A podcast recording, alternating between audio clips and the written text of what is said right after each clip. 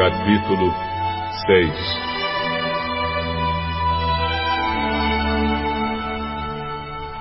Num sábado, Jesus estava atravessando uma plantação de trigo. Os seus discípulos começaram a colher e a debulhar espigas e a comer os grãos de trigo. Então alguns fariseus perguntaram: Por que, que vocês estão fazendo uma coisa que a nossa lei proíbe fazer no sábado? Vocês não leram o que Davi fez quando ele e os seus companheiros estavam com fome?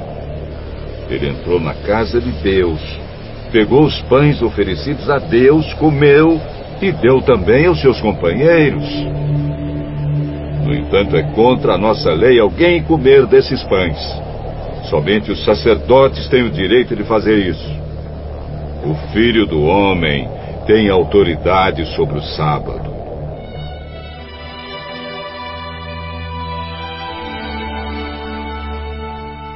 No outro sábado, Jesus entrou na sinagoga e começou a ensinar. Estava ali um homem que tinha a mão direita aleijada.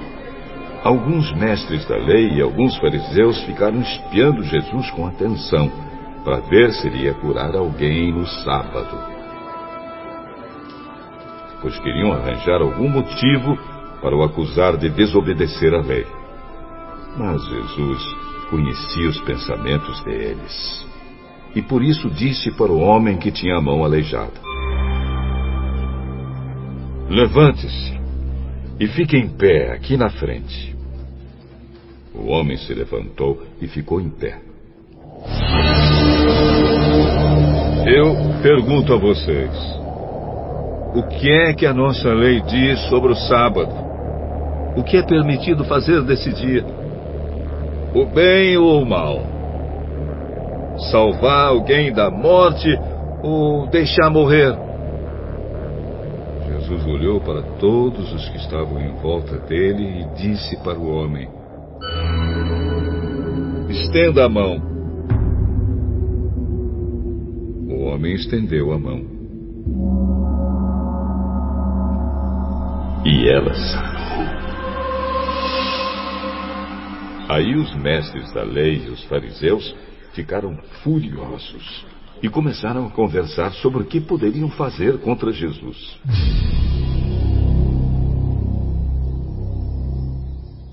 Naquela ocasião, Jesus subiu um monte para orar e passou a noite orando a Deus. Quando amanheceu, chamou seus discípulos e escolheu doze deles e deu o nome de apóstolos a estes doze. Simão, em quem pôs o nome de Pedro, e o seu irmão André. Tiago e João, Filipe e Bartolomeu, Mateus e Tomé, Tiago, filho de Alfeu, Simão, o nacionalista, Judas, filho de Tiago, e Judas Iscariotes, que foi o traidor.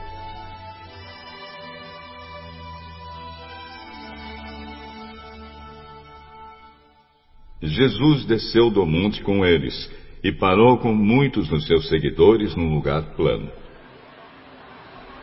Uma grande multidão estava ali. Era gente de toda a Judéia, de Jerusalém e das cidades de Tiro e Sidom, que ficam na beira do mar. Eles tinham vindo para ouvir Jesus e para serem curados das suas doenças. Os que estavam atormentados por espíritos maus também vieram e foram curados.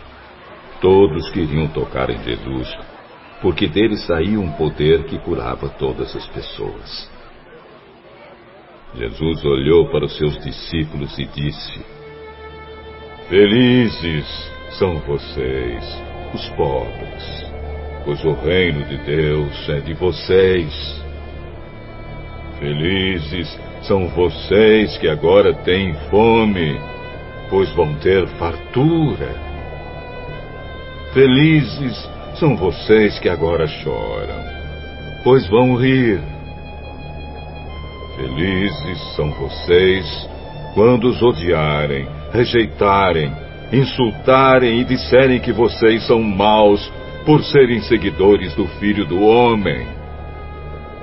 Fiquem felizes e muito alegres quando isso acontecer, pois uma grande recompensa está guardada no céu para vocês. Pois os antepassados dessas pessoas fizeram essas mesmas coisas com os profetas. Mas ai de vocês que agora são ricos, pois já tiveram a sua vida boa. Ai de vocês que agora têm tudo, pois vão passar fome. Ai de vocês que agora estão rindo, pois vão chorar e se lamentar. Ai de vocês quando todos os elogiarem, pois os antepassados dessas pessoas também elogiaram os falsos profetas. Mas eu digo a vocês que estão me ouvindo: amem os seus inimigos e façam o bem para os que odeiam vocês. Desejem o bem para aqueles que os amaldiçoam e orem em favor daqueles que maltratam vocês. Se alguém lhe der um tapa na cara, vire o outro lado para ele bater também.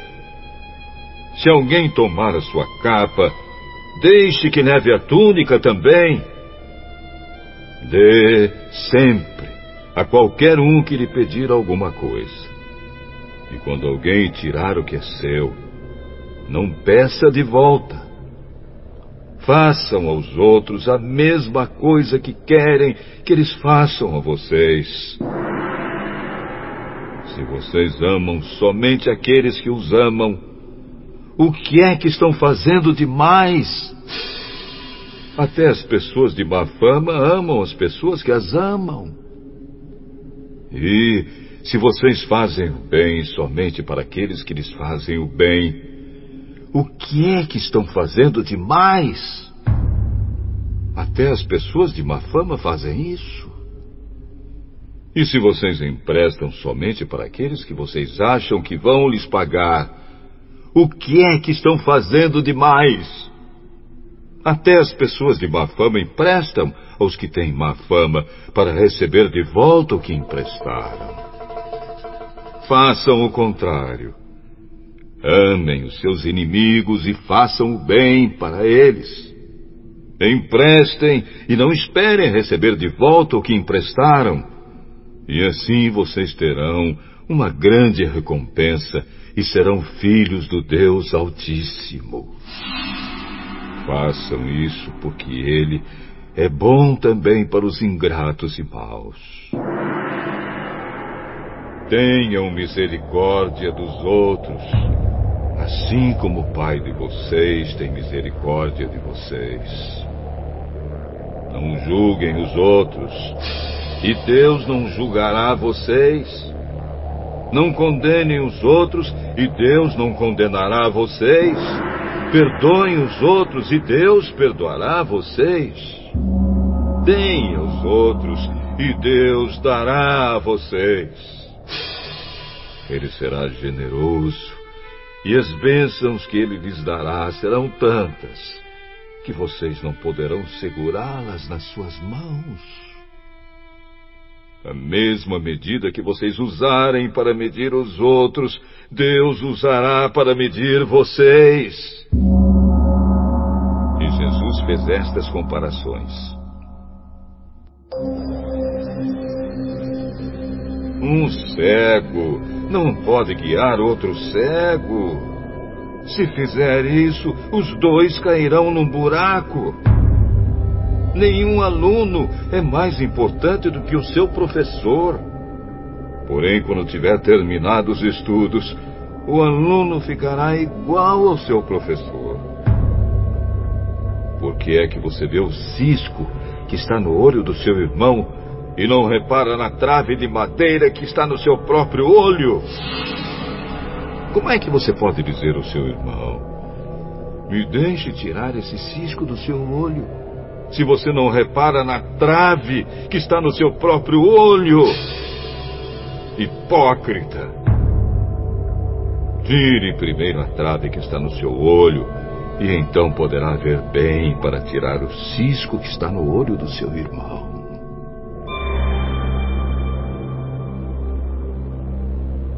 A árvore boa não dá frutas ruins, assim como a árvore que não presta não dá frutas boas pois cada árvore é conhecida pelas frutas que ela produz.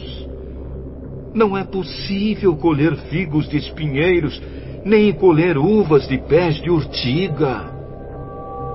A pessoa boa tira o bem do depósito de coisas boas que tem no seu coração. E a pessoa má tira o mal do seu depósito de coisas más pois a boca fala do que o coração está cheio. Por que vocês me chamam Senhor, Senhor, e não fazem o que eu digo? Eu vou mostrar a vocês com quem se parece a pessoa que vem e ouve a minha mensagem e é obediente a ela. Essa pessoa é como um homem que, quando construiu uma casa, cavou bem fundo e pôs o alicerce na rocha. O rio ficou cheio e as suas águas bateram contra aquela casa. Porém, ela não se abalou, porque havia sido bem construída. Mas quem ouve a minha mensagem e não é obediente a ela, é como o homem que construiu uma casa na terra sem alicerce.